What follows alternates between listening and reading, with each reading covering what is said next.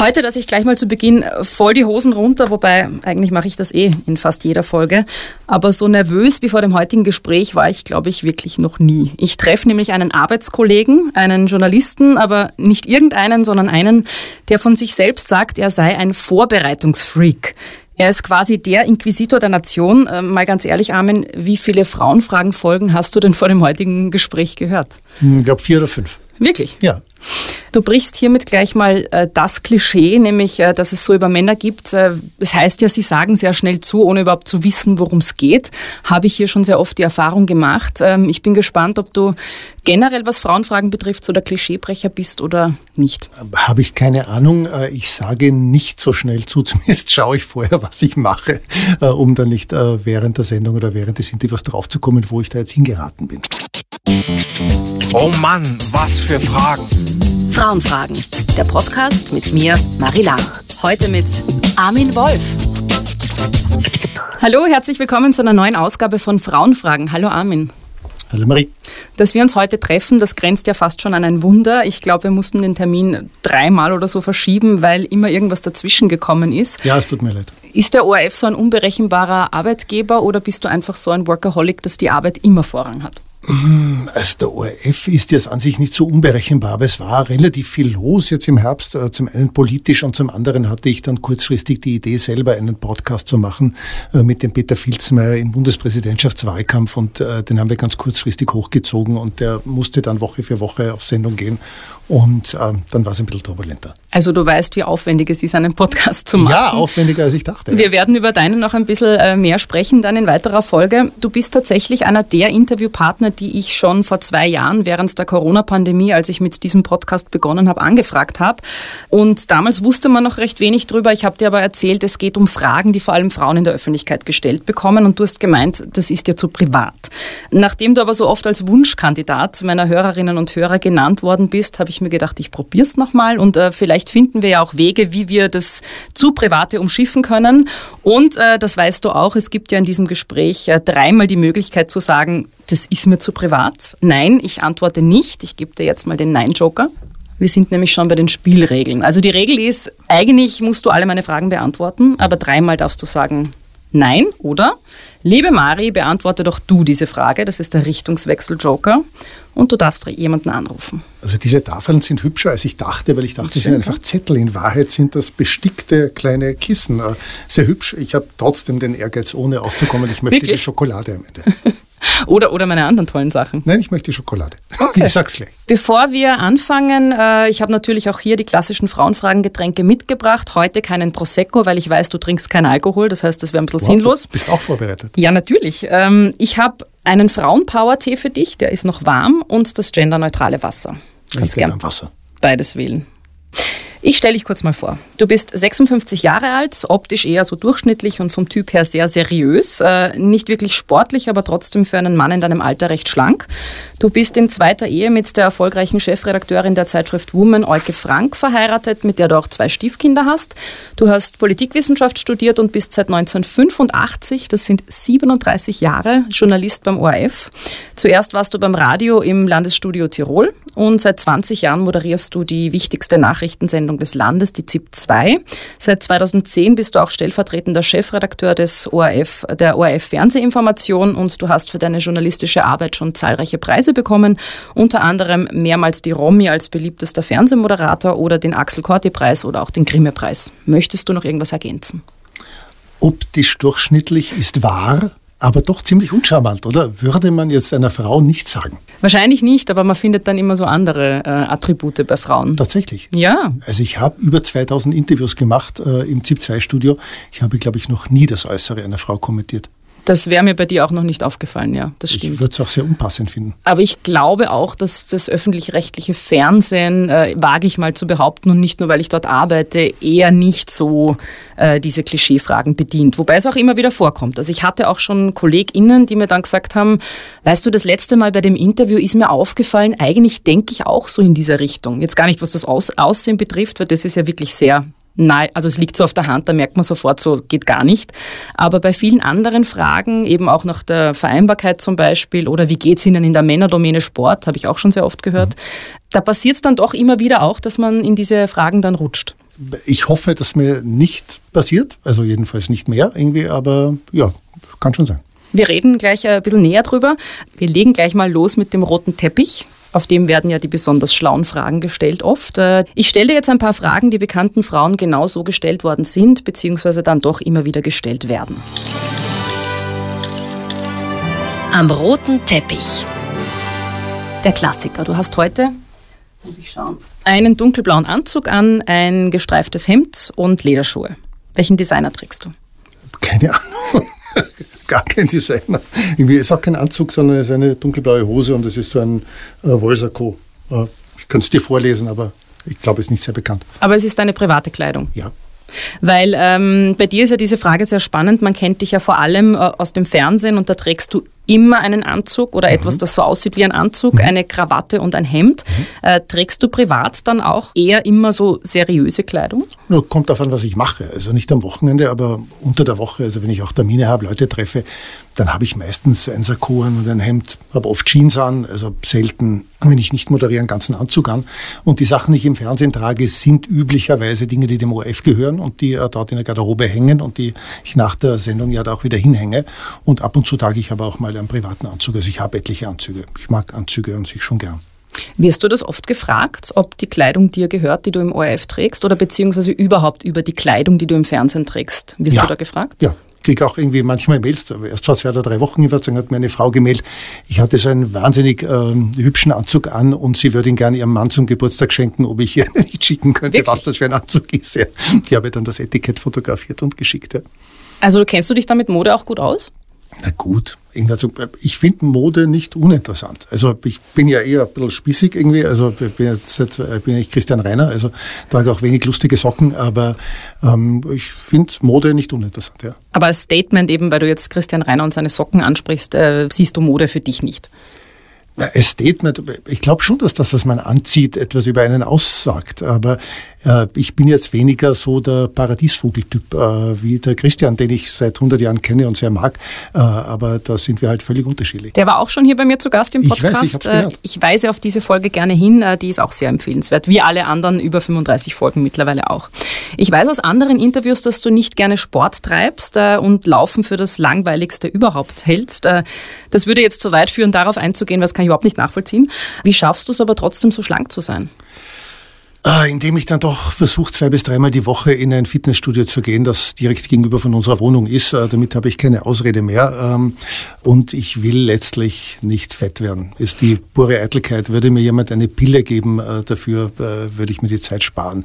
Ansonsten spiele ich ganz gern Tischtennis so, was so einmal die Woche, relativ schlecht und ansonsten ist mir Sport völlig unbegreiflich. Eitelkeit äh, war ein gutes Stichwort. Äh, würdest du sagen, du bist eitel?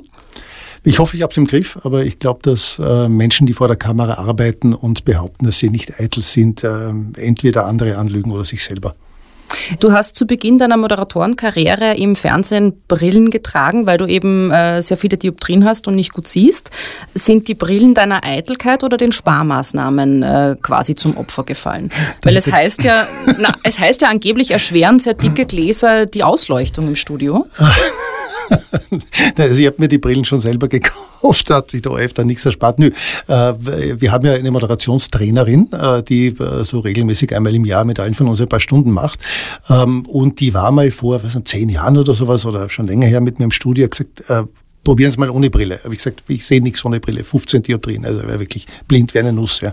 Äh, und sagt sie, naja, Kontaktlinsen, vertrage ich nicht. Sag, na, mal probieren, äh, weil die dicken Gläser bei 15 Dioptrien tatsächlich ein Problem sind, weil die Augen so klein werden und durch, den, äh, durch die kleinen Brillenrahmen, die ich hatte, man die Augen fast nicht gesehen hat. Und sie sagt, das ist halt so wichtig im Fernsehen, dass man die Augen sieht, weil man lebt halt irgendwie über die Augen und ich soll es mal probieren. Und äh, tatsächlich war das viel besser und ich habe dann viele Jahre mit Kontaktlinsen moderiert, die ich äh, aber nicht vertrage. Also ich konnte die nur so für eine Stunde drin haben. Knapp vor der Sendung rein, gleich nach der Sendung wieder raus. Äh, aber ich habe mir vor einem Jahr die Augen operieren lassen. Also ich habe jetzt keine Brille mehr.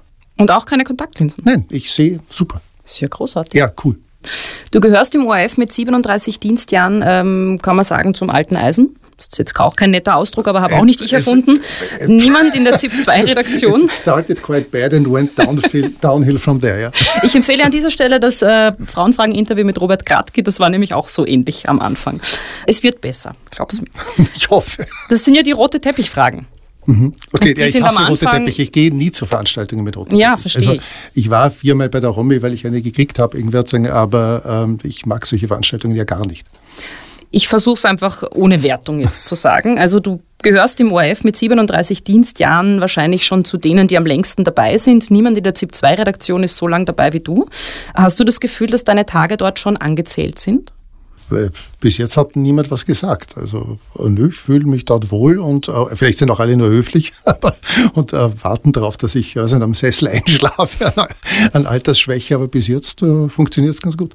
Ich kenne ja die Medienbranche auch ganz gut und was ich oft gehört habe äh, früher ist, naja, den Job, den du machen möchtest, den wollen, da stehen irgendwie tausend andere Schlange, die wahrscheinlich genauso gut sind wie du. Wie geht's dir dann mit der jüngeren Konkurrenz? Ich meine, da gibt's, die haben einfach auch andere Skills schon, die gehen mit Medien ganz anders um. Wie geht's dir damit? Also da bin ich eigentlich relativ entspannt. Also äh, habe ja zwei junge Kollegen bzw. Kolleginnen, den Martin Thür und, und die Margit Laufer. Äh, beide machen das ganz hervorragend. Also wenn ich äh, morgen tot umfall oder mich der ORF rausschmeißt oder ich nicht mehr mag, äh, wird die Zeit im B2 genauso wunderbar weitergehen. Aber für das, was ich mache, brauche ich jetzt irgendwie, glaube ich, keine Skills, die man nur als 20-Jähriger beherrscht. Und ich habe vor 13 Jahren begonnen, auf Social Media recht aktiv zu sein und bin ja, was nicht so viele Leute wissen, äh, neben meinem ZIP-2-Job ja verantwortlich für die Social Media Auftritte der ZIP, also für unseren Instagram, äh, Facebook und TikTok-Kanal und ähm, finde, das läuft ganz gut. Also bis jetzt ist alles okay. Also wenn du noch lange weiterfragst, fange ich drüber an nachzudenken und kriege vielleicht eine Depression, aber bis jetzt war es bis jetzt war's gut. Die Depression kann ich dir garantieren, hat hier noch niemand bekommen, da wärst du wirklich der Erste. Wir sind seit einer Weile, wir haben es ähm, am, am Anfang schon thematisiert, auch Podcast-Kollegen. Äh, mit dem Politikwissenschaftler Peter Filzmeier hast du eben die Podcast-Reihe äh, Der Professor und der Wolf für den Jugendradiosender FM4. Meinst du nicht, du bist eigentlich zu alt für einen Jugendsender? Absolut. Aber? Aber ich wollte diesen Podcast machen. Äh, Ich wollte mal Lehrer werden. Ja, also bevor ich Journalist werden wollte, wollte ich Lehrer werden und ich gehe immer noch sehr viel und sehr gerne in Schulen und diskutiere dort mit Jugendlichen über Medien. Und ich habe mir im Bundespräsidentschaftswahlkampf, als da immer mehr Kandidaten aufgetreten sind, die erklärt haben, was sie nicht alles machen werden als Bundespräsidenten, von äh, am ersten Tag die Regierung rausschmeißen, das Parlament auflösen, neue Regierung, die Inflation bekämpfen, das Asylproblem lösen und, und, und. Äh, mir gedacht, vielleicht sollte man doch mal erklären, äh, was der Bundespräsident kann und nicht kann und warum das so ist, wie es ist. Und habe mir diesen Podcast ausgedacht äh, und dann den Peter gefragt, ob er, ob er mitmacht. Und äh, FM4 war dann ein reiner Zufall. Wir haben ein Studio gesucht, in dem wir den zwischendurch aufnehmen können, den Podcast. Und die Kollegen von FM4 haben äh, nicht nur ihr Radiostudio, sondern gleich ihr Videostudio angeboten. Und dann konnten wir auch gleich einen Vodcast daraus machen. Ich habe gelernt, Video und Podcast heißt Vodcast. Und so ist, ist daraus eine FM4-Radiosendung geworden. Und zwar super angenehm und super nett. Die Kollegen bei FM4 sind großartig. Äh, Wir Kann haben uns extrem bestätigen. wohl gefühlt irgendwie dort. Also du kommst ja von dort. Ich muss gestehen, dass ich nicht viel FM4 höre, weil ich tatsächlich äh, nicht mehr ganz die Zielgruppe bin. Ich würde jetzt gern mehr in die Tiefe gehen und die, den roten Teppich hier mit verlassen äh, und ein bisschen so beleuchten die Thematik Medien und Gleichberechtigung und Frauen.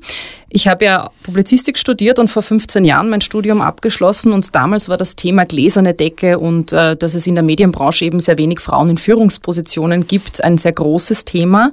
Heute wissen wir, seit 2005 hat sich offenbar nicht so viel verändert, was das Thema betrifft. In den Redaktionen sind Frauen zwar ganz gut vertreten, aber in den Führungsebenen, da sucht man sie manchmal noch mit der Lupe.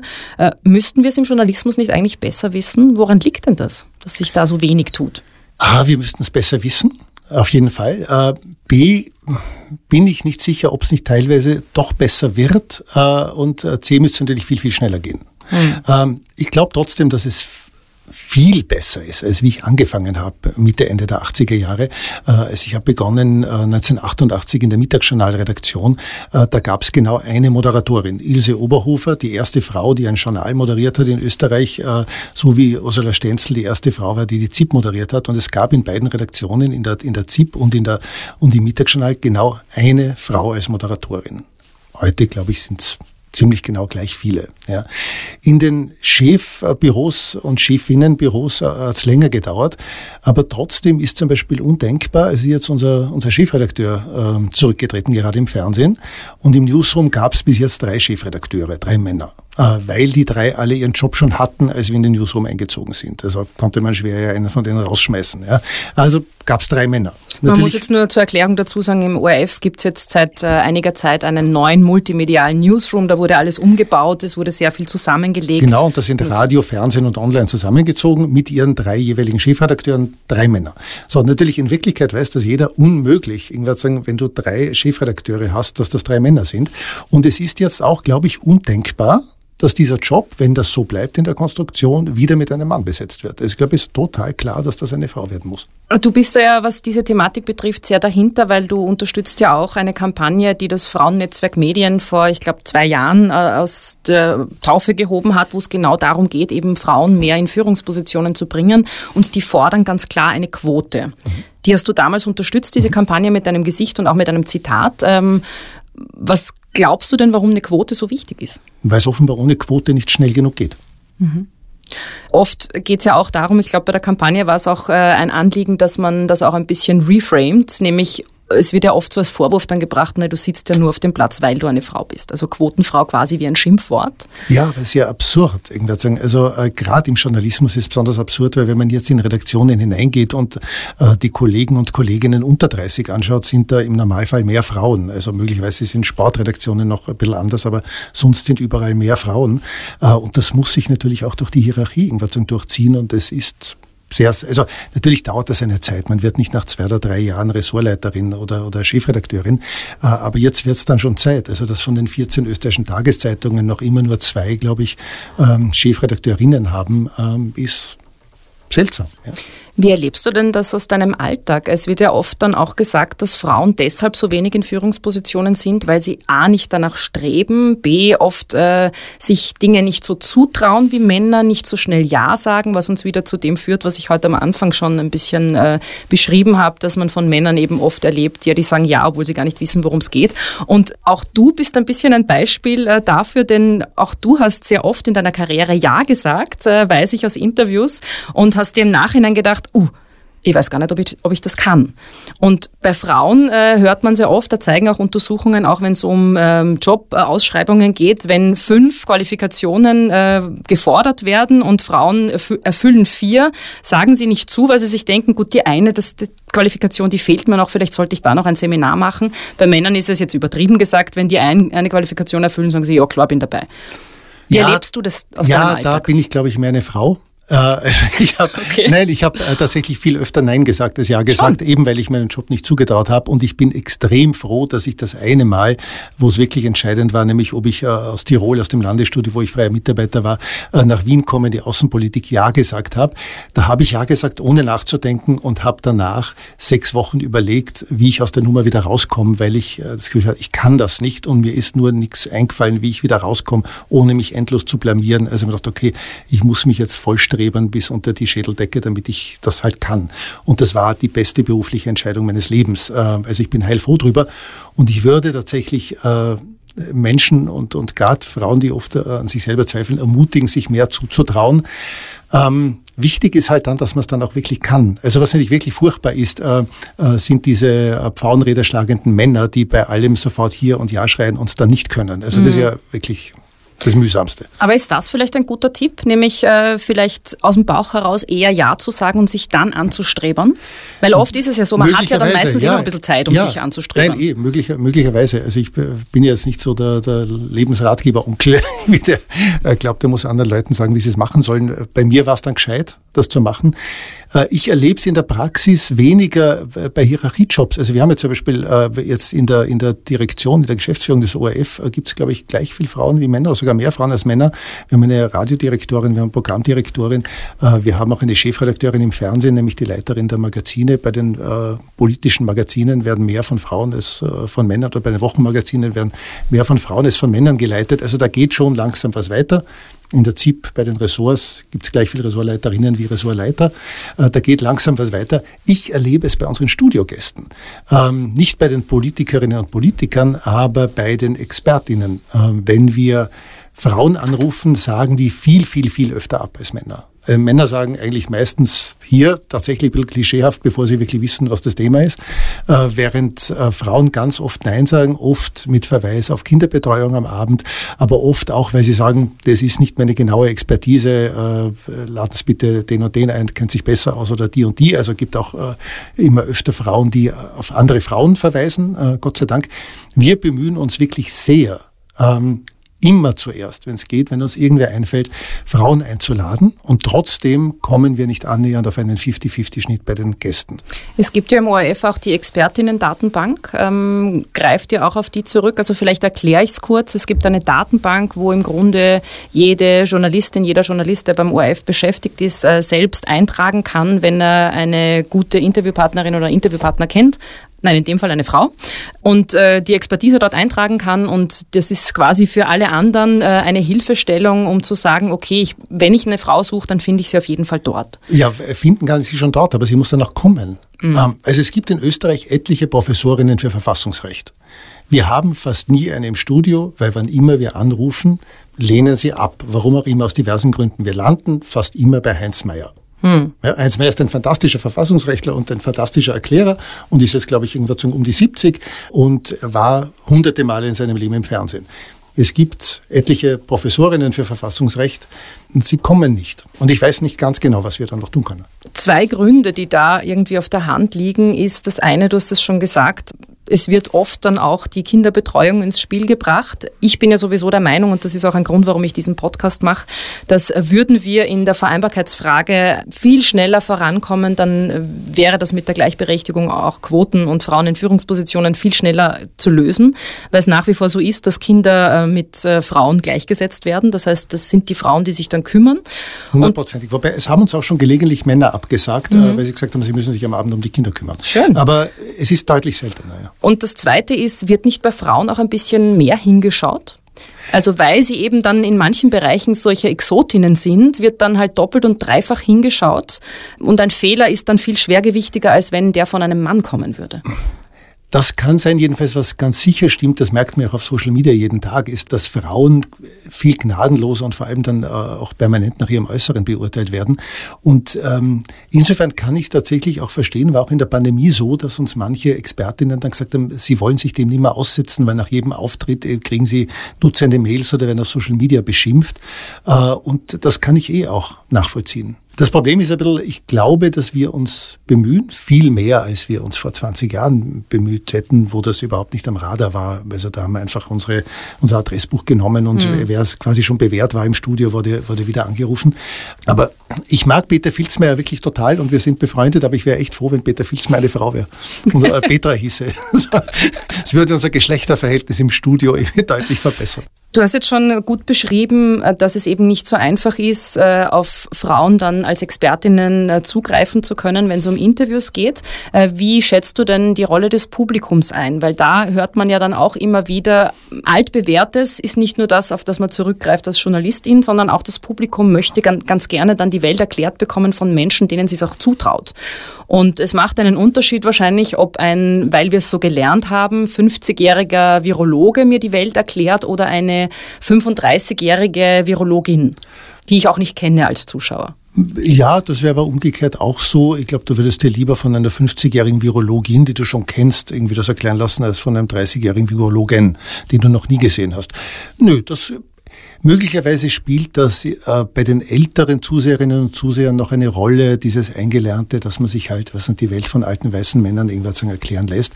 Ich glaube, bei den Jüngeren äh, spielt das überhaupt keine Rolle mehr. Und das nehmen wir irgendwie auch, auch so nicht wahr. Das heißt, da gibt es äh, keine Diskussionen innerhalb der Redaktion, da können wir die jetzt nehmen, weil die kennt man noch nicht so. Nein, kennt man noch nicht so, ist eher kennen wir sie äh, schon im Sinne von wissen wir, äh, ob der oder die das kann im Studio. Weil es geht ja nicht nur darum, dass die Leute sich in dem Fachgebiet gut auskennen, sondern im Fernsehen kommt es halt schon auch darauf an, kannst du das verständlich und knapp erklären. Das ist ja die große Stärke von Peter Filzmeier. Mhm. Der ist ja deswegen so oft im Studio, weil er das so gut kann, nicht weil er der weltbeste Politologe ist. Der ist er vielleicht auch, aber wir laden ihn ja jetzt nicht wegen, äh, wegen der Anzahl seiner Zitationen in internationalen Forschungsdatenbanken ein, sondern weil er das, äh, was er beruflich macht, so extrem gut erklären kann. Und darum greift man halt im Fernsehen so oft auf Leute zu, von denen man schon weiß, dass sie es können. Vor allem, wenn es live ist, wo du nichts mehr schneiden und nichts bearbeiten kannst. Mhm. Also wir probieren sehr selten und wirklich nur im Notfall jemanden ganz neuen live aus.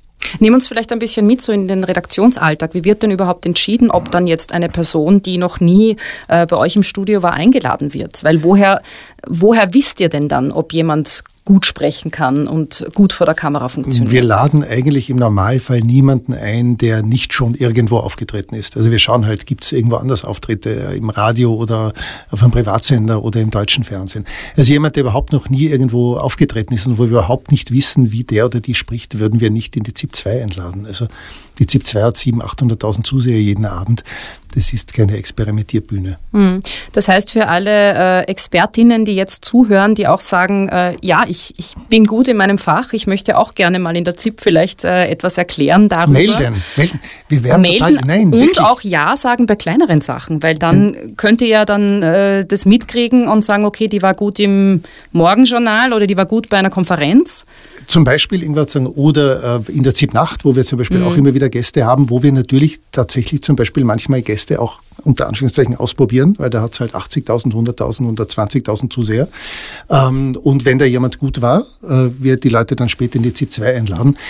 Und wenn jemand bei Dingen, über die wir häufig berichten und wo klar ist, da brauchen wir dazu immer wieder Expertise, glaubt, äh, sie hat was zu sagen und sie kann das bitte einfach melden. Also wir würden das zur Not dann irgendwie auch mal ausprobieren. Wir sind wirklich froh. Ich habe es vorhin schon gesagt, also du, wenn man so deine Tätigkeiten beobachtet, kriegt man schon mit, dass du dich auch sehr für die Belange von Frauen einsetzt. Also eben die Kampagne des Frauennetzwerk Medien habe ich angesprochen. Dann gab es auch eine Videoaktion, äh, die der ORF gestartet hat zum Thema Gewalt gegen Frauen.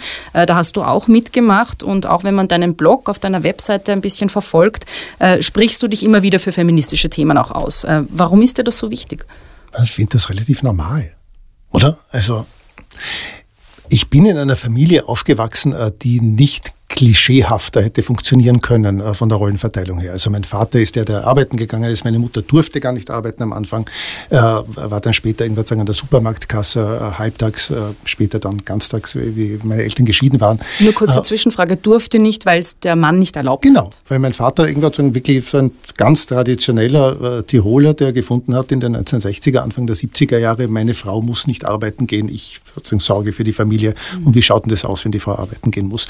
Also das alles, ist so arg, weil das ist noch nicht so lange her. Und das erstaunt nein, mich immer wieder, 1975, dass die Familienrechtsreform, alles was davor war, und ich meine, ich bin auch ein paar Jahre später dann geboren worden, alles was davor war, waren wirklich Zeiten, wo die Frau fragen musste. Nein, das ist so absurd. Und äh, ich bin in Tirol aufgewachsen, in den äh, 70er, Anfang der 80er Jahre, wirklich sehr konservativ. Die ÖVP hatte eine Zweidrittelmehrheit im Landtag, Heiliges Land Tirol, sehr katholisch.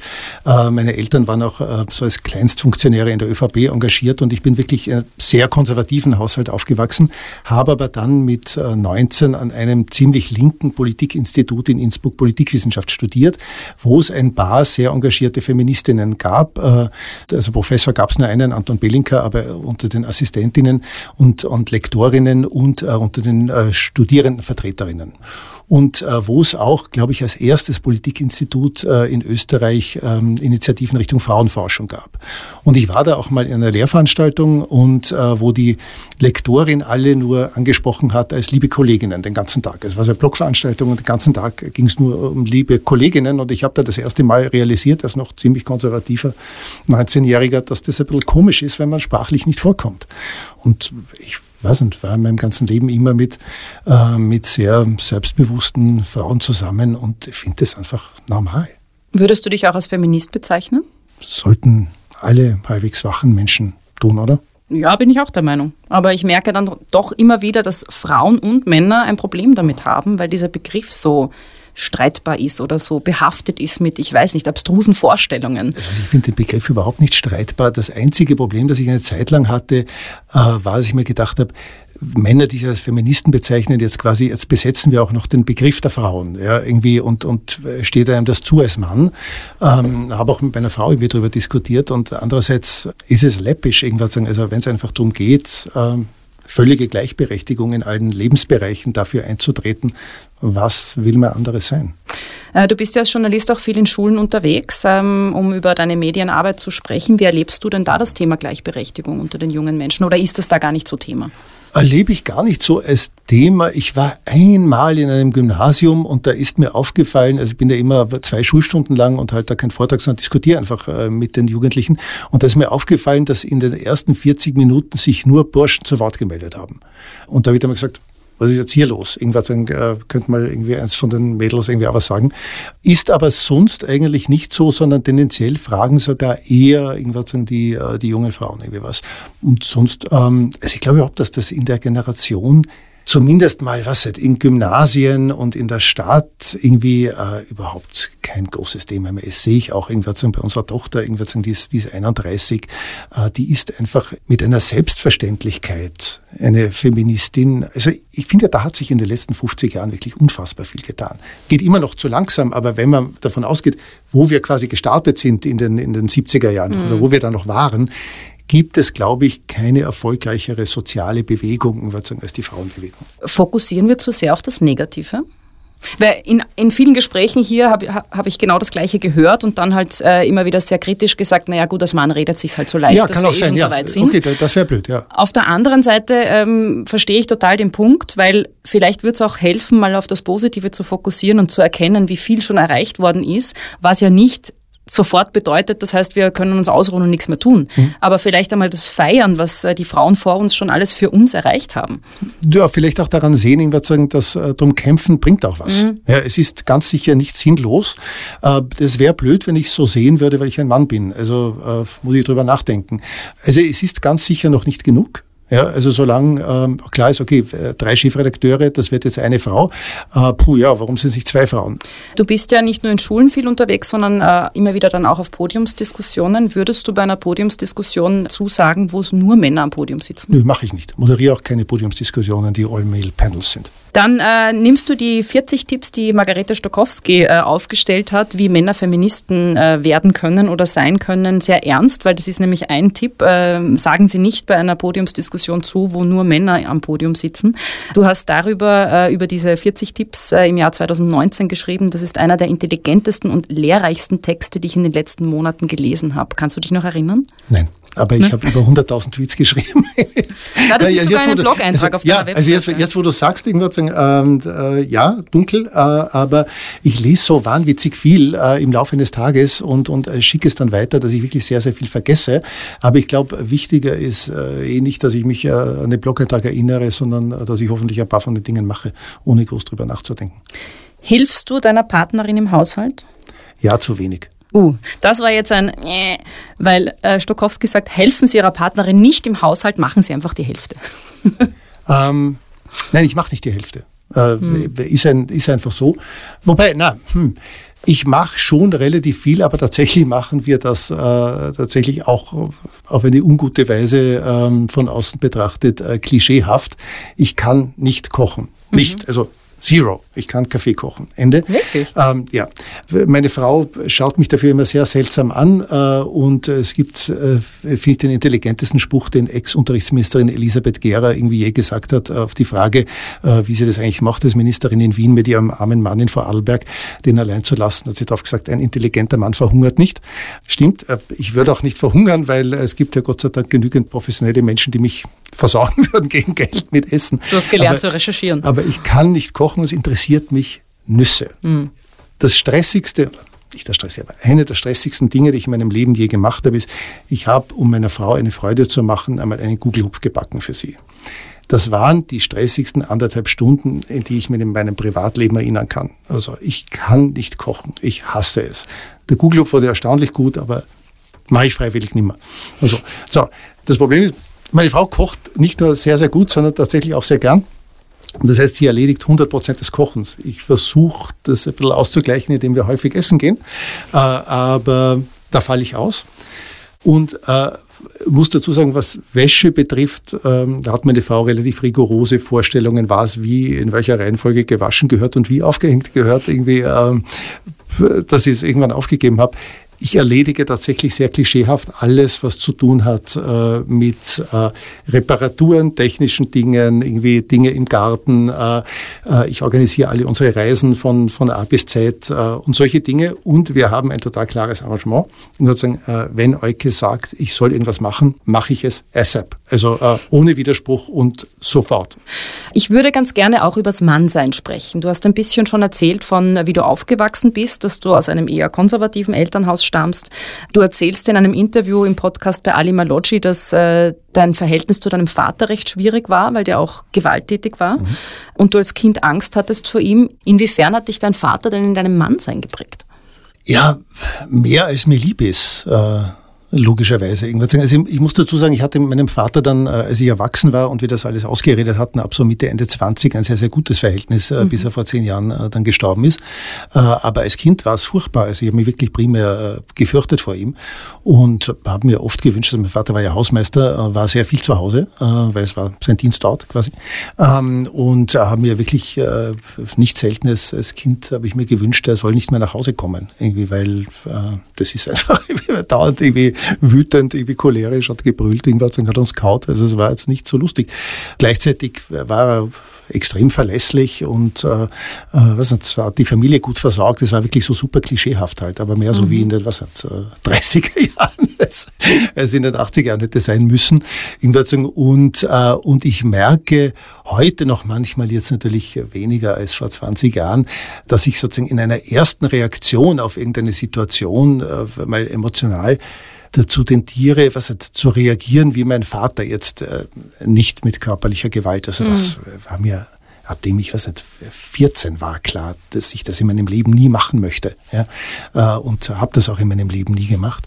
Aber so in manchen Dingen, würde sagen, erkenne ich mich dann wieder, auch in manchen positiven Dingen. Also ich habe ja auch äh, durchaus äh, viel gelernt von meinem Vater. Der war extrem an der Welt interessiert und, und hat wahnsinnig viel gelesen und war Betriebsratsobmann in seiner, in seiner Firma 30 Jahre lang und hat sich extrem für seine Kolleginnen und Kollegen engagiert, hatte ein extremes Gerechtigkeitsempfinden. Also ich habe ja auch viele positive Dinge von meinem Vater gelernt. Aber was mir schon klar war, ist also diese total klischeehafte irgendwie äh, Macho-Herr im Haus, Haushaltsvorstand, irgendwie äh, bis äh, Haustyrannummer, äh, die möchte ich nicht machen. Ja. Du sprichst in diesem Interview mit Ali Malocci auch äh, über die Rolle deiner Oma in deinem mhm. Leben, dass äh, die dich ein bisschen auf den intellektuellen Weg, wenn man so möchte, gebracht hat und dass die auch sehr wichtig war für dich in deinem Leben. Hat dir die Beziehung zu deiner Oma oder generell diese bestärkenden Beziehungen zu Frauen. Äh, ist das auch mit ein Grund, warum du dich dann auch so einsetzt für ähm, Frauenbelange? Ich mag das Wort so gerne. Ich finde auch, ja, finde auch einsetzen weiß nicht, versuche halt einfach normal damit umzugehen. Aber also wirkt, als hm. wäre das alles so klar für dich, weißt du? Als ja, wäre das nicht, steht nein, gar nicht zur Diskussion. Nein, stimmt, ist auch klar für mich. Hat hm. vielleicht auch damit zu tun, hm, kann sein, dass es das ist, habe ich nicht so drüber nachgedacht. Könnte auch sein, ich habe mich als Jugendlicher irgendwas unter Burschen nicht dramatisch wohlgefühlt. Also äh, ich war nicht sehr sportlich, ich hatte sehr dicke Brillen. Äh, ich hatte, bis ich 14 war, irgendwas sehr abstehende, sehr große Ohren. Zwölfjährige Kinder können da durchaus irgendwie grausam sein und habe mich in der Zeit immer lieber mit Mädels unterhalten als mit Burschen, weil diese Testosteron äh, gesteuerten irgendwie Agro-Trolle, die damals noch nicht so geheißen haben, sind mir irgendwie am Nerv gegangen. Ähm, so, das ist natürlich irgendwie besser, wenn man, äh, wenn man dann auf der Uni irgendwie ähm, und, und sonst was im Beruf mit vernünftigen Männern irgendwie zu tun hat. Und, äh, ähm, und ich habe viele äh, männliche Freunde, mit denen ich mich wirklich sehr, sehr gut verstehe. Aber äh, möglicherweise hatte ich dadurch mal lang das Gefühl, ähm, ich kann mit Frauen mich besser unterhalten, irgendwie, weil was Sport eben interessiert mich zum Beispiel nicht. Ja. Das Bier saufen auch nicht. Null, ja, eben, ich trinke keinen Alkohol. Mhm. Ich habe irgendwie noch nie Alkohol getrunken. Was ich mir jetzt am Land äh, ja, als also Jugendlicher also schwer jetzt 120.000 Innsbruckerinnen und Innsbrucker sehr ungut Wenn finden, was Land, du gerade sagst, weiß, am ja. Land, weil Innsbruck eine Großstadt ist, äh, wie jede Stadt über 100.000 ja, Einwohner okay, und Einwohnerinnen. Aber, ähm, aber tatsächlich mit 16 in Innsbruck in den 80er Jahren äh, kein Bier zu trinken, ist sozial eher isoliert Fernseher. Mhm. Also. Und ich habe tatsächlich äh, im Turnunterricht irgendwie äh, nicht mit der Burschen Fußball gespielt, weil ich konnte ja die Brille nicht abnehmen. Ich habe nichts gesehen ohne Brille. Mhm. Sagen, äh, und da ich aber turnen musste, sagen, habe ich die letzten zwei Jahre in der vierten, fünften Hack sagen, mit den Mädels Volleyball gespielt. Mhm. Es schließt sich jetzt ein bisschen der Kreis zum Anfang unseres Gesprächs, wo du so, ich glaube, ein bisschen scherzhalber gesagt hast, naja, da habe ich mehr weibliche Qualitäten oder irgendwie so. Weißt du noch? Ja. Und das kommt vielleicht. Also ich versuche ja hier, das ist ja nicht, ich mache das ja nicht einfach als, als Gag, diesen Podcast und diese Gespräche, sondern ich versuche ja wirklich herauszufinden oder das zu ergründen, warum es Männer gibt, die so selbstverständlich sagen, ja natürlich bin ich Feminist und natürlich ist es wichtig, dass wir in der Gleichberechtigungsfrage weiterkommen und viel schneller weiterkommen. Und dann gibt es einfach Männer, die hier sitzen und sagen, ich weiß nicht, ich habe die letzten 30 Jahre noch nie drüber nachgedacht und aha, echt, ist das für Frauen so schlimm? Äh, und Finde ich interessant, dass die dann herkommen. Ja, aber ich finde es wichtig, weil ähm, ich glaube, dass sich auch in diesen Gesprächen dann sehr viel sehr vieles so festmachen lässt äh, in unserer Gesellschaft. Und ich würde jetzt nicht sagen, dass die Mehrheit der Männer sich für Gleichberechtigungsthemen einsetzen. Und deshalb ist es wichtig, dass man auch mit denen spricht, wo vielleicht noch mehr zu tun wäre. Und mir fällt aber immer wieder äh, auf, und das ist jetzt, ich habe keine Studien gemacht, aber das sind so meine Eindrücke, dass vor allem Männer, die Frauen an ihrer Seite hatten, die sie sehr bestärkt haben und mit denen sie sehr positive Beziehungen hatten, dass diese Burschen dann zu Männern werden, die viel sensibler sind für Themen, die Frauen wichtig sind. Und das war jetzt so auch ein bisschen meine oh, Nähkästchen-Theorie ja. in deinem Fall. Das könnte sein. Also klingt mal überzeugend, ja. Mhm. So, ich schaue jetzt, was hier noch auf meinen schlauen Zetteln steht. Ich weiß gar nicht, wie spät es ist. 11.57 Uhr. Ja, ähm, du selbst hast ja keine eigenen Kinder. Ich weise auf die Joker hin, wenn es zu privat wird. Hat ein schwieriges Verhältnis zu deinem Vater und dass du als Kind eben oft unter ihm gelitten hast, auch ein bisschen diese Entscheidung beeinflusst? Ich war mir ziemlich lang sicher, dass ich auf keinen Fall Kinder haben möchte, äh, weil ich mir gedacht habe, ich habe keine Ahnung, wie das geht. Also ich wusste, so wie meine Eltern es gemacht haben, geht's nicht. Äh, aber mir hat die positive Erfahrung gefehlt. Ich habe gedacht, das spare ich mir. Und äh, dann war aber irgendwann klar in einer Beziehung, ähm, in einer früheren, irgendwie hat meine damalige Partnerin gesagt, irgendwie ihr ist klar, sie will Kinder, also wenn mich das nicht interessiert, dann hat das nicht für Sinn. Und dann habe ich mir gedacht, okay, probieren wir es halt und wenn es nicht ist, lebe ich auch gut damit irgendwie und wenn es ist, dann wird es ein neues Abenteuer und werden wir schon irgendwie hinkriegen. Ja. Äh, ist dann eh nicht passiert und äh, dann kam ich mit meiner jetzigen Frau zusammen vor 18 Jahren und äh, die Kinder waren damals äh, die Tochter zwölf und der Sohn dreieinhalb. Mhm. Ähm, äh, die haben sehr klein noch dann. Ah, genau, die haben zwei verschiedene Väter irgendwie äh, und äh, die Tochter hat mir gleich erklärt, ähm, einmal ich bin eh ein netter Bursch, irgendwas sagen, aber sie sagt mir gleich, sie braucht jetzt nicht den nächsten Stiefvater, der ihr mhm. sagt, äh, was sie zu tun hat und was nicht, was sie nicht zu tun hat habe ich gedacht, ja, habe ich eh nicht vor. Und daraus ist geworden äh, tatsächlich die äh, beglückendste und bereicherndste Erfahrung in meinem Leben. Also Kinder sind schon sehr großartig, glaube wahrscheinlich grundsätzlich, aber diese beiden Kinder sind ganz, ganz besonders großartig. Die haben es mir wirklich extrem leicht gemacht und äh, zu beiden, glaube ich, ein wirklich sehr gutes und inniges Verhältnis. Ein bisschen mehr noch äh, zum Buben, der jetzt auch schon 22 ist, aber der war halt äh, drei äh, war die Vereinbarkeitsfrage je ein Thema? Oder ist das, weil Patchwork dann sowieso naja, das anders war, weil Patchwork, also zum einen hatte ich damals schon den Job, den ich jetzt habe und irgendwann sagen, es war klar, dass äh, dieser Job halt äh, gewisse Arbeitszeiten hat, die so sind, irgendwie sagen, wie sie sind und es war tatsächlich nie eine Debatte, lasse ich den Job oder mhm. so, ja. Und dann äh, war es halt auch Patchwork und äh, die Kinder haben zwei Väter und die Väter haben sich auch irgendwann in dem, was quasi der Deal war, gekümmert. Das heißt, wir hatten ähm, auch über lange Jahre hinweg zum Beispiel jedes zweite Wochenende irgendwann war der, äh, war der Bub irgendwie nicht bei uns. Und das Mädel war dann schon 16, 17 und unterwegs. Das heißt, wir hatten was super, ist natürlich auch in so einer Situation dann jedes zweite Wochenende auch für uns, mhm. irgendwie als Paar, äh, was schon auch irgendwie äh, schön war für eine Beziehung. Das ist ja in einer Beziehung oft ein großes Problem. Genau, und das war, kommen, also in, insofern habe ich quasi, habe ich quasi den Jackpot irgendwas gewonnen. Mhm. Ja, ich hatte nie so diese ganz, ganz frühe Phase, die ich mir ein bisschen äh, mühsam vorstelle, wo du quasi mit den Kindern nicht viel anfangen kannst, außer, außer sie wickeln. Und wenig schläfst. Und, und rumtragen und wenig schläfst. Irgendwas, mhm. Das hatte ich alles nicht, sondern äh, bin quasi in die Phase, wo, also dreieinhalb ist so ein wahnsinnig hinreißendes Alter. Ja. Und äh, nein, das war, äh, das war super cool und das ist noch immer super cool, weil wir haben zu den Kindern ein sehr enges Verhältnis. Sie sind viel bei uns irgendwie und, äh, und wir genießen das sehr und äh, wirklich Jackpot. Ja. Das Beste zum Schluss. Welche Frau möchtest du jetzt vielleicht nochmal vor den Vorhang holen und sagen, okay, das ist eine Frau, die bewundere ich oder da möchte ich, dass Menschen einfach noch mehr über sie erfahren? Also mehr über sie erfahren, weiß ich nicht, muss ich selber. Meine Frau, also bewundere ich von allen Frauen tatsächlich am meisten. Ähm, Johanna Donald, fand ich irgendwas sehr, sehr, sehr spannend. Äh, Habe ich als Journalist noch kennengelernt. Mhm. Ähm, es gibt eine tolle Doku über, über Johanna Donnell, unbedingt anschauen. Beginnt mit einem äh, Interviewausschnitt, wo sie, wenn ich mich recht erinnere, gefragt wird, ob das stimmt, dass sie zurücktritt oder so. Die Stimme aus dem Off bin ich. Äh, also äh, ganz junger ZIP-2-Reporter irgendwie damals. Mhm. Also ich finde, was, was Johanna Donnell für die Frauen in Österreich geleistet hat und äh, wenn man sich ein bisschen mit dem beschäftigt, gegen was für völlig absurde Widerstände. Und ich erinnere mich auch an die Diskussionen bei uns zu Hause in den 70er Jahren. Also wirklich, also Emanze war ein Schimpfwort. Ja. Also und, und äh, wenn Johanna Donald oder Alice Schwarzer im, im Fernsehen waren, im Club 2 waren, also die Sprüche, die da gelaufen sind, also kann man sich eh alles nicht mehr vorstellen. Ja.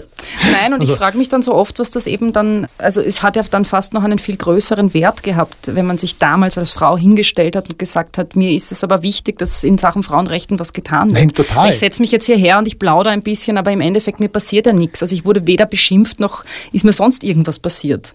Also es ist mittlerweile das zum Glück ja eh schon selbstverständlich. Also auch, dass es in den Mainstream gekommen ist. Wenn man ein bisschen irgendwas nachliest, also was sich Johanna Donal in Parteivorstandssitzungen der SPÖ irgendwas anhören musste und jetzt gar nicht zu reden von irgendwelchen Sektionssitzungen, ist alles unglaublich. Ja. Mhm. Ähm, ich finde Elfriede Hammerl sehr cool. Irgendwas und äh, ihre, ihre Kolumne im, im Profil habe ich äh, immer äh, mit großem Interesse gelesen, auch viel daraus gelernt. Ist lustig, es ist äh, ja die letzte Folge der vierten Frauenfragen-Staffel heute und äh, es ist mutiert ein bisschen zu so einer Frauenfragen-Werbesendung, weil an der Stelle muss ich jetzt auch sagen, Elfriede Hammerl war auch schon bei mir zu Gast in einer Analysefolge. Ich oh, habe ja am Anfang nach der ersten die Staffel. Hätte ich mir aber doch anhören sollen. Muss ja, kannst du ja immer ja, noch. Ist ja. ja online und verfügbar. Äh, nach der ersten Staffel habe ich ja tatsächlich äh, die ersten zehn Folgen von drei ganz tollen Frauen analysieren lassen und wir haben ein bisschen darüber gesprochen, okay, wie ist das einzuschätzen, was hier gesagt wird, äh, wie sind die Themen so gewichtet und Elfriede Hammerl war auch dabei. Fand ja, ich auch sehr wirklich äh, total tolle Frau. Du bist ja mit deinen eigenen Interviews sehr streng, habe ich gehört, auf einer Skala von 1 bis 10. Wie gelungen würdest du sagen, war das heutige Gespräch? Ich habe überhaupt keine Ahnung. Und ich weiß, dass äh, auch nach meinen eigenen Interviews nie, also das Erste, was ich ja mache nach der Sendung, ist am äh, Weg äh, nach Hause, rufe ich meine Frau an, weil ich fahre so 20 Minuten nach Hause und, und äh, frage sie, wie die Sendung war, weil ich überhaupt kein Gefühl mhm. habe. Und ich weiß erst, wie ein Interview war, wenn ich es mir angeschaut habe danach. Nimmst du irgendwas mit? vom heutigen Gespräch. Ja, die Irgendwas, Schokolade. Ah ja, stimmt, du kriegst ja Geschenke. Du hast keinen einzigen Joker. Ich war mir so sicher, dass du... Heute war ich mir richtig sicher, dass ein Joker fallen wird, Warum? kommen wird. Ich weiß nicht, weil wir dann doch ein bisschen privater waren als gedacht. Aber ich bin ja relativ ehrgeizig, äh, muss ich ja gestehen, irgendwas sagen. Und ich hatte den Ehrgeiz, irgendwie, ich will die Schokolade mit nach Hause nehmen. Und wäre eine Frage gekommen, mit der ich mich nicht wohlgefühlt hätte, dann hätte ich es halt so versucht wie meine Studiogäste. Also ich habe ja doch sehr viel Anschauungsmaterial, irgendwie, wie man eine Frage nicht beantwortet und trotzdem was redet. Bist du sicher, dass du nicht den Südseetraum willst, Kurzurlaub, Pflegebad? Wenn, das Süd, wenn, was, wenn der Südseetraum tatsächlich ein Kurzurlaub ist, nehme ich ihn. Wenn es ein Pflegebad ist, dann nicht. Ach so, ne. Ich bade nie. Also. Ich auch nicht, ich hasse Baden. Schau, schokoladenmäßig, jetzt bin ich ein bisschen. Na, gekommen jetzt. Im Ernst. Es gibt ja beides, ja. ja es gibt aber schon. Also, Schnitten und. Ich musste, weil man das ja nicht sehen kann, ich sagen, also die Schokolade ist ungefähr so groß wie mein Fingernagel. Also das ist jetzt wirklich ein bisschen. Na, das ist wegen der Linie. Weißt du? Ich schaue ja auf meine Gäste. Ah, ja, ich weiß nicht, irgendwie, da könnte den Gästen auch selber zutun, dass sie drauf schauen, aber immerhin irgendwas ein altes Backermann erschnitten. Irgendwie. Ähm, nein, das okay, heißt alt, das ist nicht alt. Oder es ist in deiner Tasche relativ ramponiert worden. Ja, ich trage es ja schon länger mit mir herum. Sage ich ja, es ist alt. Ja, okay. Gut, wie auch immer, vielen Dank. Kleine Kritik am Ende, aber ich habe auch mit Kritiken begonnen, also nehme ich das sehr gerne. Und ich ja, also ich muss sagen, diese Mannerschnitten schauen wirklich maximal durchschnittlich aus. ich finde, wir haben das großartig gemacht. Ich freue mich sehr, dass du da warst. Vielen Danke herzlichen Dank für das schöne Gespräch. Danke dir. Dankeschön. Das heutige Gespräch ist übrigens im Oh Wow Podcast Studio aufgezeichnet worden. Danke an dieser Stelle an Jan Drach und dem gesamten Team und hiermit auch eine große Empfehlung für die Podcasts, die von Oh Wow produziert werden. In den einen oder anderen kann man ruhig mal reinhören. Und wenn ich schon beim Empfehlen bin, der feministische Buchpodcast Die Buch von Julia und Sophia und der erste feministische Podcast des Landes Große Töchter von Beatrice Frasel, die sind auch sehr hörenswert. Und der Frauenfragen Podcast ist natürlich auch hörenswert, habe ich heute heute, glaube ich, schon äh, öfter gesagt. Der geht hiermit wieder in eine Staffelpause. Ich freue mich, wenn ihr danach wieder mit dabei seid. Bis bald. Das war Frauenfragen, der Podcast mit mir, Marie Lang. Mischung, Tonstudio Wunderbar. Besonderer Dank geht an Elisabeth Gollackner, Andreas Gstettner, Philipp Preuß, Klaus Thüry und alle Frauen, die mich tagtäglich inspirieren.